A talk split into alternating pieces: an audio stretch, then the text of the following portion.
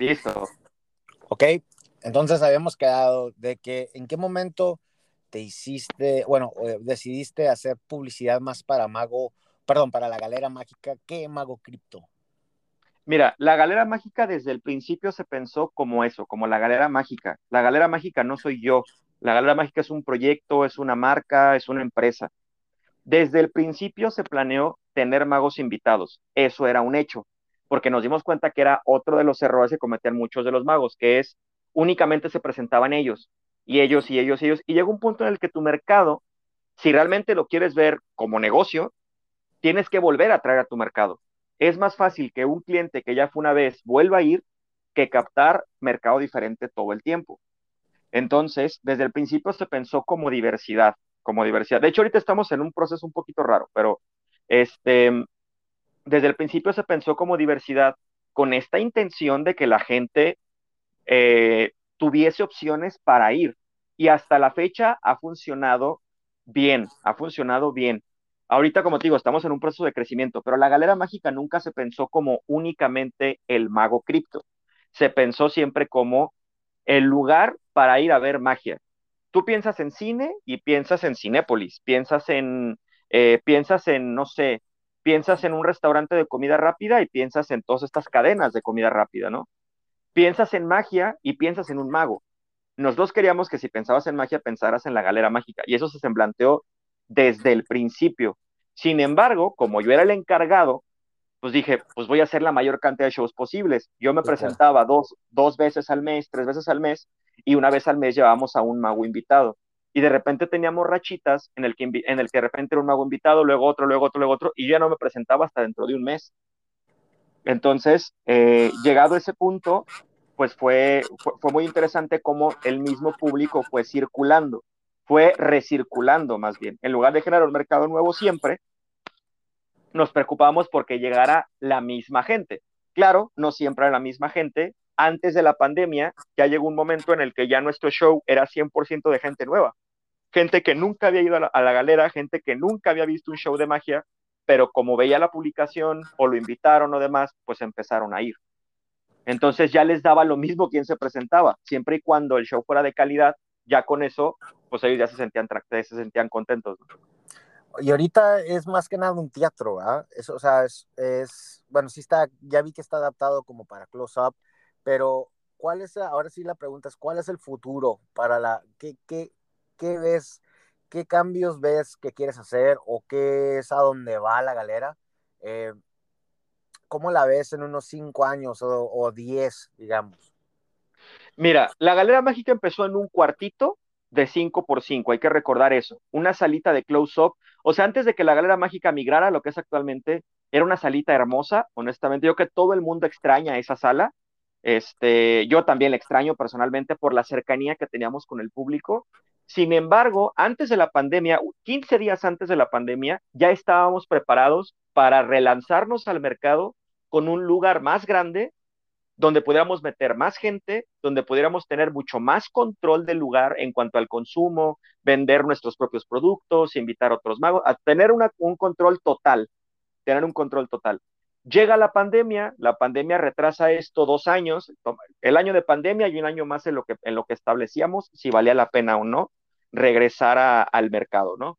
Eh, hicimos ahí un pequeño estudio de mercado, analizamos la situación y dijimos, venga, nos, nos relanzamos y ahora la Galera Mágica es un espacio en el que puede haber close-up y puede haber escenario. Sin embargo, está mucho más adecuado para el, para el salón, para la máquina de salón o escenario, que para el close-up. Eh, el, el, futuro de la Galera Mágica, eh, digo, siempre es incierto, ¿no? Hablar del futuro, no sabemos qué pueda pasar. Mm, actualmente ya hay muchos magos de diferentes partes del mundo que nos han estado contactando, que nos han estado preguntando cómo se pueden presentar, eh, qué si hacen close-up, si hacen escenario, bla, bla, bla. Entonces, si tú me preguntas dentro de cinco años en una situación ideal, buscamos que la galera mágica se convierta en un espacio donde ya la gente hable únicamente de magia, donde podamos tener ya para ese punto un show diferente cada semana, es decir, el mismo mago de lunes a domingo y al siguiente lunes otro mago de lunes a domingo. El mismo show del mismo mago, pero durante una semana. Entonces, eso es lo que buscamos a largo plazo, que realmente la gente tenga un lugar donde ir a ver magia de calidad de primer mundo y algo muy importante que desde el primer día que se, que se habló de la galera mágica es que sea un escalón donde los magos mexicanos puedan pisar y de ahí proyectarlos a algo más. Es decir, poder contactarnos con el Castillo de la Magia en Hollywood y decirles, ¿qué te parece si yo los presento aquí y de aquí yo te los mando a, a, Estados Unidos, ¿no? Y tú me mandas gente de Estados Unidos. O, o por ejemplo, a la sala Houdini en España. Oye, ¿qué onda? ¿Qué te parece si yo aquí los evalúo, vemos que sí funcionan y te los mando para allá? O en Argentina, en el salón este de, del Mago Tango, no me acuerdo cómo se llama, también con él, oye, ¿qué te parece si hacemos esto? Entonces también queremos eso, queremos que sea un espacio donde la gente, donde los magos mexicanos puedan proyectarse a algo más. Porque ahí entramos a otro punto, ¿no? Que es la primera vez que yo voy al Castillo de la Magia y me doy cuenta cómo funciona y me quedo platicando un rato con Max Maven respecto al Castillo de la Magia y qué es lo que él veía y cómo funcionaba, etcétera. Este, ahí me doy cuenta de muchas otras cosas. La verdad es que eh, siempre pasa, ¿no? La gente ve el resultado, ve el resultado de todo el trabajo, pero no se da cuenta de todo lo que hay atrás. O sea, no, eh, ahorita la galera está en una situación difícil en el sentido de, pues tuvimos que eh, sacar créditos, o sea, tuvimos que, se tuvo, ese, el efectivo que se metió a la galera mágica tuvo que salir de algún lado. Y, y, tenemos que responder hacia ello, ¿no? Entonces, eh, la galera mágica está en una situación compleja de, de, aprendizaje, porque pues nos aventamos, pasamos de tener un lugar para 30 personas a un lugar para 80 personas. Pasamos de pagar una renta ridículamente pequeña a prácticamente triplicar esa deuda para, para poder tener un lugar propio. Pasamos de, tener que preocuparnos de un cuartito para, para 30 personas a tener que preocuparnos por una sala para 80 personas, donde tiene que haber una hostess, tiene que haber alguien, tiene que haber alguien en, barra y en dulcería, tiene que haber un mesero, tiene que haber un técnico de audio iluminación y tiene que haber un mago. Entonces, eh, todo esto muchas veces la gente no lo ve, la gente no tendría ni por qué verlo, eso a la gente no le interesa y no tendría por qué interesarle, pero eh, eh, es, un proceso largo, es un proceso complejo. Lo más difícil es que la gente vaya la primera vez. Eso es lo más difícil de absolutamente todo. Si tú me preguntas qué es lo más difícil, es hacer que la gente vaya. Eh, en cada show, yo, me, yo le pregunto a las personas que nunca había visto qué les pareció el show, qué les pareció la experiencia, qué les pareció el lugar. Y el censo general, cuando yo le pregunto esto a las personas, es, me encantó, me gustó, quería volver a venir, quiero volver a venir. Y yo les pregunto por qué no habían venido antes o cómo se enteraron. Todos, ahí sí te puedo decir que todos me han dicho lo mismo. Me dicen, me habían invitado, pero la verdad no me llamaba la atención. Y la siguiente pregunta es, ¿por qué no te llamaba la atención? Pues es que cuando me dicen magia, pienso en magia para niños, pienso en, en, truquitos simples eh, en general.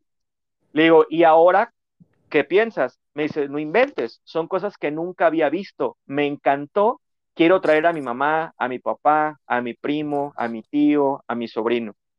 Entonces, captar a la gente la primera vez es lo más difícil. Eso es lo más difícil, captarlo la primera vez. Si el show que estás presentando es bueno, el público va a volver a ir.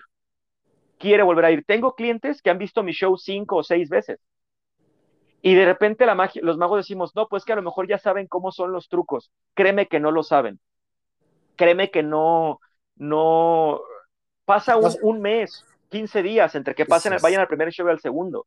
No tienen un registro perfecto de todo lo que está pasando. No, y los mezclan, ¿no? A veces los mezclan, a veces se les olvida. Eh, Exacto. Sí, te entiendo. Ah, Exacto. Y Entonces, una otra pregunta aquí, tal vez fuera de tema, pero ¿nunca has pensado en hacer un torneo en la galera? Mira, yo estuve compitiendo durante varios años. De hecho, hace poquito saqué mis, mis, mis reconocimientos, los tenía guardados en una caja. La verdad es que nunca, nunca los he colgado, siempre han estado en una caja. Todos esos eh, trofeitos y demás están regados por, por mi casa y demás, nunca los he expuesto.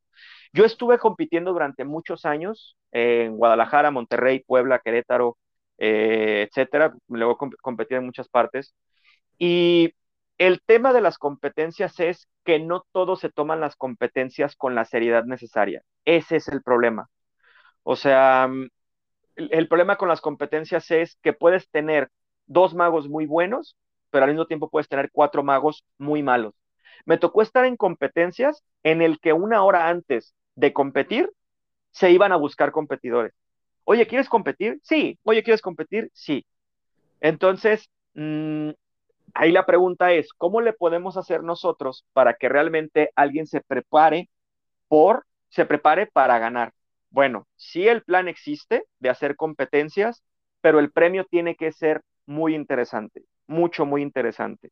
¿A qué me refiero con esto? A que si tú ganas, yo te pueda, si tienes visa y pasaporte, por ejemplo, yo te diga, ok, ganaste, la galera mágica te patrocina todo tu viaje al Magic Live en Las Vegas. Ese es tu premio. O a Flasoma, no tengo visa ni pasaporte. Felicidades, te vas a ganar irte a Flasoma. Porque ese, ese era un problema. Me acuerdo cuando yo competía, me decían, ah, felicidades, te ganaste ir a tal congreso en Argentina. Y dices, ok, yo me lo gané. ¿Qué incluye el premio? Nada, la invitación. Entonces, eso no es un premio. O sea, me está diciendo que tengo que pagar hospedaje, tengo que pagar comida. Sí, pero no vas a pagar la inscripción. La inscripción cuesta cuatro mil pesos. Es lo que cobro por un show. Eso no me preocupa. Me preocupa el vuelo de 12 mil pesos. Me preocupa el hospedaje de tres mil pesos. O sea, no me preocupa eso. Es que vas a ir como artista. No me sirve de nada porque no tengo el capital para ir a hacerlo. No voy a pagar para ir a trabajar. No, pues sales más aguitado, sales más aguitado que el que, el, que, el que perdió, güey.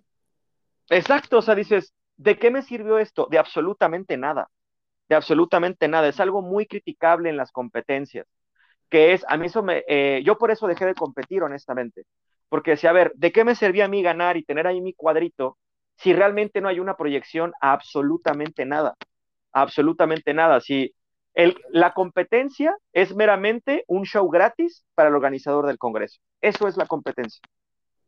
O sea, tienes un show gratis donde tú no le pagaste nada a los magos. Es un show que puede ser bueno, puede ser malo. Es un show que te consume tiempo de tu, de tu, de tu congreso, de tu, de tu actividad y no te costó absolutamente nada. Yo únicamente he estado en dos competencias en las que realmente sentí el rigor de la competencia. Uno de ellos la gané y la otra la perdí y la perdí con todo el gusto del mundo. Uno de ellos fue Enigma en el 2013. Fue de las competencias más interesantes en las que estuve. Eh, el premio igual seguía siendo algo muy simple, pero la competencia estuvo de muy buen nivel, o sea, esa competencia tenía la capacidad de hacer algo más.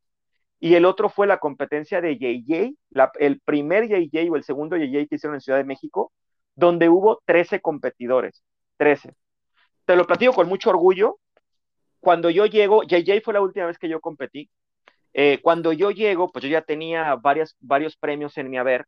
Y me acuerdo que llego y varios de los competidores empezaron a cuchichar de mi mente, llegó cripto. No, pues ya se lo va a llevar y no sé qué, bla, bla, bla, bla, bla, bla, bla. Este, y pues muchos de los que estaban ahí yo no los conocía. Entonces, lo que ellos no saben es que yo por dentro decía, yo no conozco a nadie de estos cuates. O sea, yo no sé qué nivel traen. En lugar de preocuparme porque no traigan nada, me preocupa que traigan mucho porque yo no los conozco. Entonces, de repente anuncian que somos 12 competidores, que es una exageración para una competencia. Me toca a mí ser, no me acuerdo si el segundo o el tercero en, en competir. Yo tengo una regla, yo nunca veo a los competidores, ni antes ni después de mí, jamás. Nunca los veo, nunca, nunca los veo. Yo termino y me voy a mi cuarto o me voy a comer lo que sea. Eh, luego te platico, luego platicaré porque hay una razón muy simple, pero nunca los veo. Entonces, yo termino mi participación y me voy a un restaurancito que estaba ahí cerca y de repente me marca un amigo. Me dice, tienes que venir a ver la competencia. Y le digo, yo mi regla es no ver a los competidores. Me dice, esto está increíble. Dice, me dice, el nivel de competencia está muy cañón. Tienes que venir a verlo.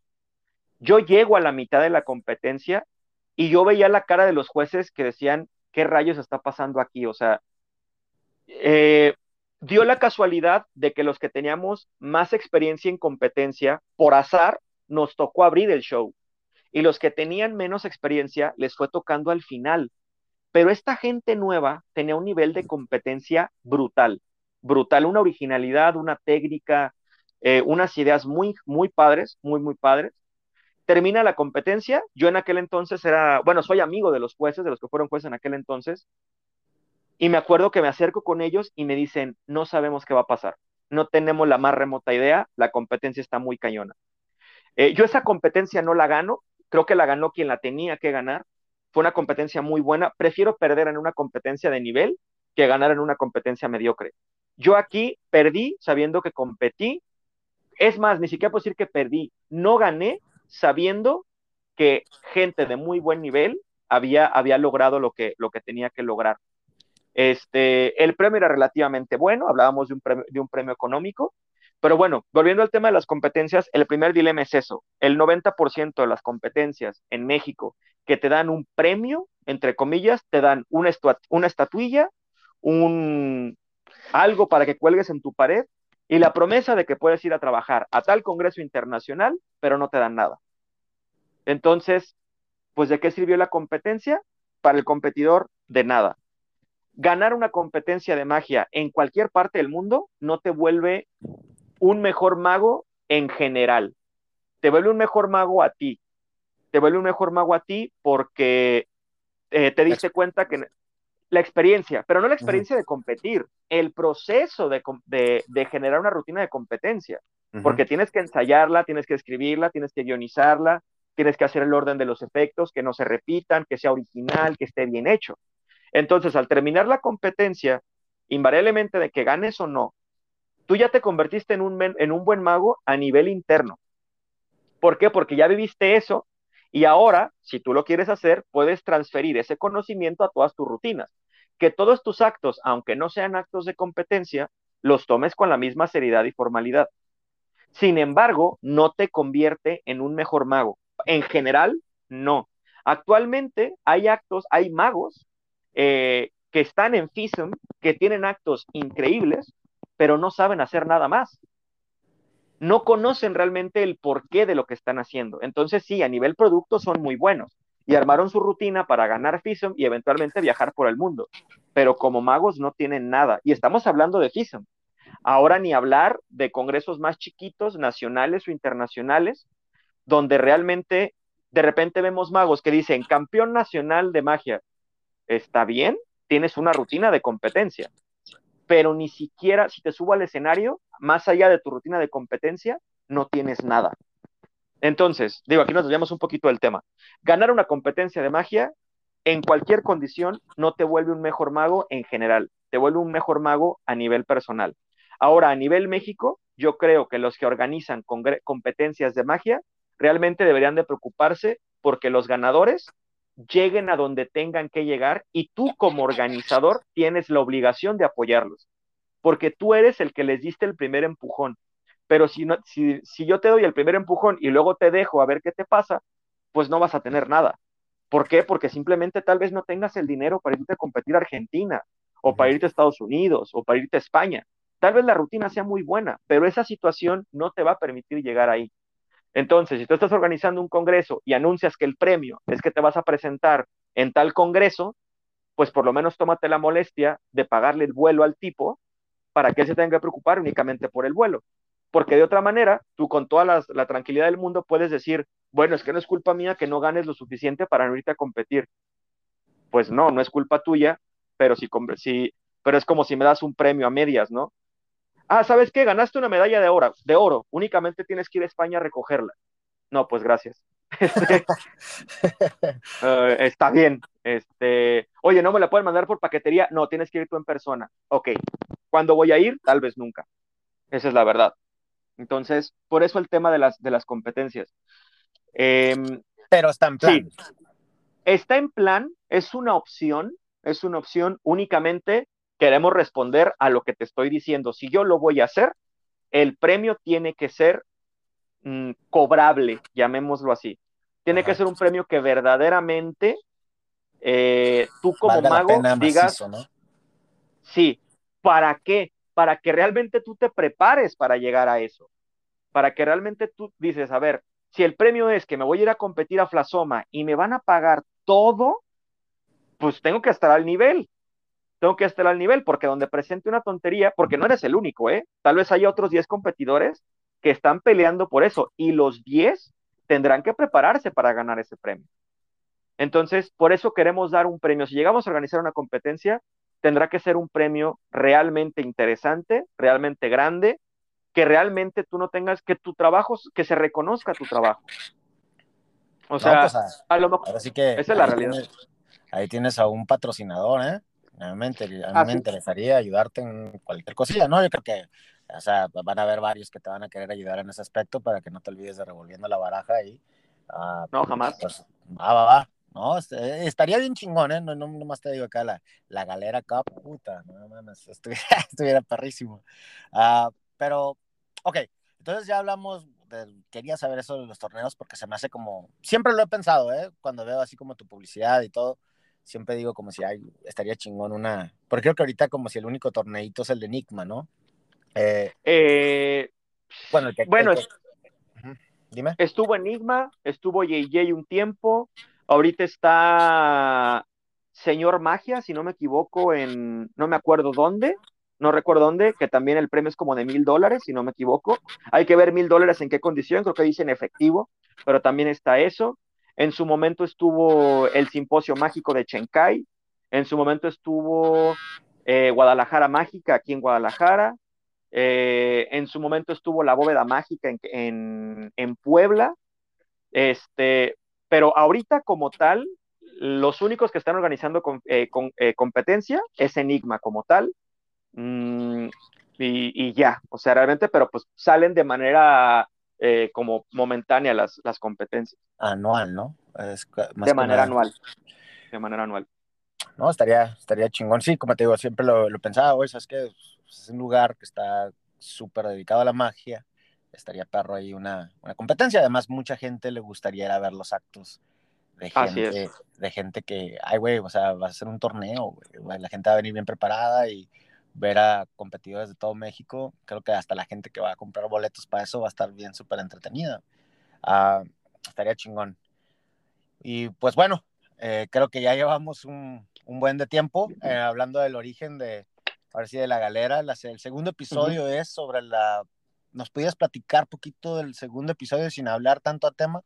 Eh, es sobre la producción, ¿sí? Hay mucha gente que, ay, güey, ¿cómo le hago? Bueno, yo, por ejemplo, yo cuando voy a un show de close-up, no me llevo ni madres, güey. O sea, yo, o sea, yo soy a capela, ¿no? Sin, sin micrófono, sin nada. Pues normalmente le doy shows como de 10, 15 personas. Entonces, no, la verdad no necesito así como, bueno, yo pienso, ¿no? Tal vez tú dices, güey, si supieras cuánto puedes subir tu show si le meterías algo de producción, música, algo así. Eh, que eso es tal vez algo que todos aprendamos el siguiente episodio, pero ¿nos puedes platicar un poquito de ello? Mira, una de las cosas más importantes que aprendimos en la galera es que el 90% de los magos no sabe lo que quiere a nivel escénico. Es decir, tú, como lo comentas tú, todos trabajamos así, yo también lo hago. Estas sesiones, digamos que se volvió tendencia. Esta sesión en la que no hay una, un escenario en el que tú estás sentado en una mesa con la gente alrededor haciendo magia, es una experiencia hermosa, es una experiencia increíble. Sí, increíble para el mago, pero no para el público. Si al público tú le ofreces una experiencia diferente, el público te lo va a agradecer. Cuando, todo, cuando anuncias un espectáculo de magia, todos utilizamos dos palabras, show de magia o espectáculo de magia. Show es mostrar y espectáculo es de espectacularidad, pero la espectacularidad va más allá del mago. Cuando la gente habla de espectáculo, habla del envoltorio, de lo que hay alrededor. Y la mayoría de los magos no sabe lo que quiere porque nunca se le dado la oportunidad de hacerlo. Y aparte, hay una tendencia en el que el mago dice, es que mi show es lo suficientemente bueno, yo no necesito nada más. La producción no, no es para cubrir carencias técnicas. Un mal, un mal espectáculo va a ser un mal espectáculo, así tú le pongas toda la producción del mundo, sigue siendo un mal show. Sin embargo, un buen show con una buena producción potencializa lo que el artista tiene. Entonces, eh, nosotros en la Galera Mágica nos hemos enfocado mucho a que todos y cada uno de los magos que vaya, nos sentamos con ellos y le preguntamos, ¿qué quieres? Si el mago sabe lo que quiere, se lo damos. Si no sabe lo que quiere, lo armamos. Como te dije, algunos me, algunos me dicen, pues tú qué experiencia tienes en esto. Les recuerdo que yo fui asistente de magos desde los ocho años hasta cerca de los 20, o sea, todavía les ayudaba. Yo sé desde conectar un equipo de sonido, cómo cablear las luces, cómo, cómo programarlas, cómo, cómo colocarlas, cómo revisar un micrófono, cómo iluminarte, dónde iluminarte, cuándo iluminarte. Con toda esta experiencia que he tenido tanto en, en pues ahora sí que en, el campo de batalla, como los espectáculos con los que he visto, con los magos con los que he trabajado, con los espectáculos que me ha tocado, que me ha tocado producir, considero que tengo la experiencia suficiente para yo poder tomar un show bueno y potencializar lo necesario. Todo esto en base a lo que tiene a, la producción que tenemos en la Galera Mágica, las luces, el equipo de sonido, etcétera. Eso es de lo que vamos a hablar en el siguiente capítulo. La importancia de la producción en tu espectáculo, quitarle la idea a los magos de que si vas a trabajar en un teatro, si vas a trabajar en un espacio que te da las herramientas para utilizar, para producir, produce. Quitarse ya esa idea de es que la magia es hermosa y queremos generar un universo eh, en el que todos estemos al mismo nivel. Suena muy bonito, suena muy bonito, pero la realidad es que el público cuando habla de un espectáculo de magia, piensa en algo más, piensa en algo diferente, piensa en, piensa en un show, piensa en un espectáculo. ¿Cuántas veces cuando alguien habla de su show de magia, cuando le dices, soy mago, lo primero que la gente piensa es, ¿y a poco partes chicas a la mitad? ¿A poco apareces un carro? Y cosas Es la primera idea que tiene la gente. Entonces, ¿qué pasa? No es que la gente piense en partir a la chica a la mitad o en que puedas aparecer un carro, piensa en espectacularidad. Y no es que un paquete de cartas o unas monedas no te puedan dar esa espectacularidad, te lo pueden dar, te lo pueden dar. Pero, esto, y esto es bien importante que los magos lo entiendan, tú puedes tener el mejor espectáculo de magia en las manos, pero si la gente no puede verlo y escucharlo correctamente, no tienes nada. Eso es la que la producción te da. Perfecto. Y de eso vamos a hablar la siguiente semana. No, pues muchísimas gracias, Crypto, por esta, por esta hora. Eh, muchas gracias por los tips. Eh, sí, sí quería que primero vieran como el origen de la galera mágica para luego ya poder hablar de la producción, ya con esa imagen, ¿no? De todo, todo lo que es. Eh, pues muchísimas gracias ahora sí que por los tips que nos diste y, esperamos ahora sí la siguiente semana ya tener ahí el, el, otro, el otro episodio de la producción, ¿no? Y que todos se lo tomen muy en serio. Creo que esos capítulos van a salir seguidos, o sea, va a salir el tuyo y luego la siguiente semana va a salir el tuyo para que no se, no se pierda ese, ese link, ¿no? Entonces, pues muchísimas gracias, Crypto. espero ahora sí la siguiente semana hablar el segundo capítulo. De acuerdo, claro que sí, será un gusto estar ahí con ustedes y que nos sigan en redes sociales, en Instagram como La Galera Mágica. Ahí van a encontrar todos los eventos. Ok, muchísimas gracias. ¿eh? Un abrazo, cuídate. Igual. Bye bye.